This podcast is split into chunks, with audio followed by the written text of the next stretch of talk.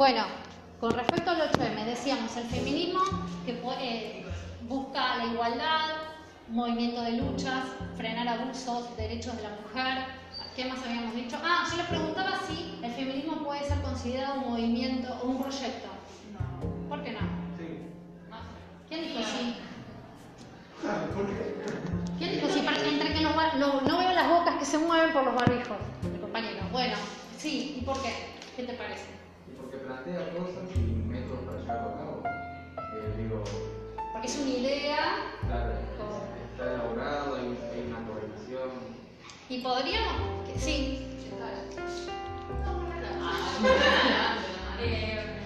No, que yo siento que tiene proyecto, no sé si lo consideraría un proyecto.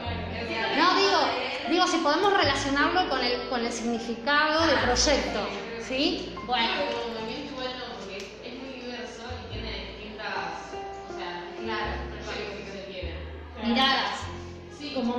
Distintas miradas. distintos análisis y distintas metas, así que no un proyecto claro. tiene un objetivo, una meta. Sí. Si bien como el, el fin general creo que se comparte porque es tipo destruir el patriarcado.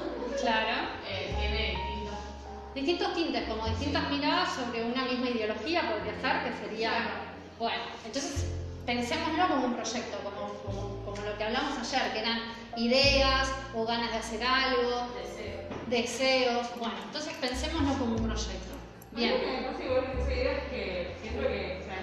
Vamos a poner proyectos por esto que dice la compañera, que pueden ser como distintas ideas para llegar a una meta común. ¿sí?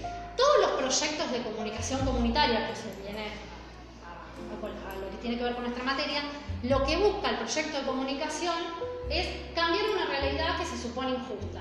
Entonces, a distintos abusos y situaciones de, vulnerabilidad, el, feminismo, digamos, como corriente, busca cambiar esta situación que atravesamos las mujeres.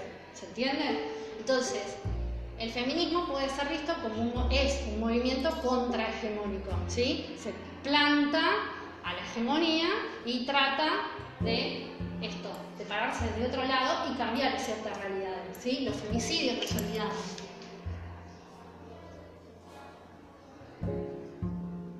Bien.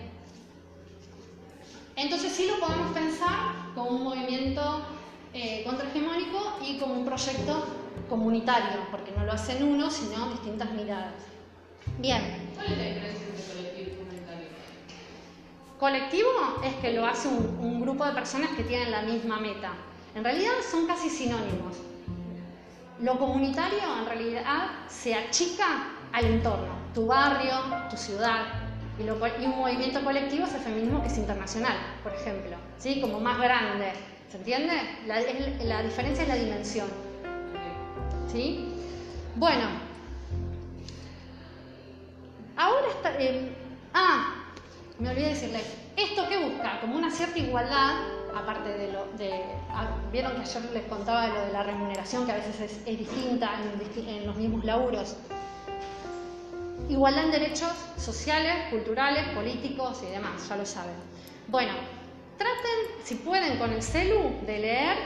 Eh, hay como una especie de línea de tiempo de los hitos, digamos, del feminismo y vamos entre todos a hacer una, nuestra línea de tiempo en clase.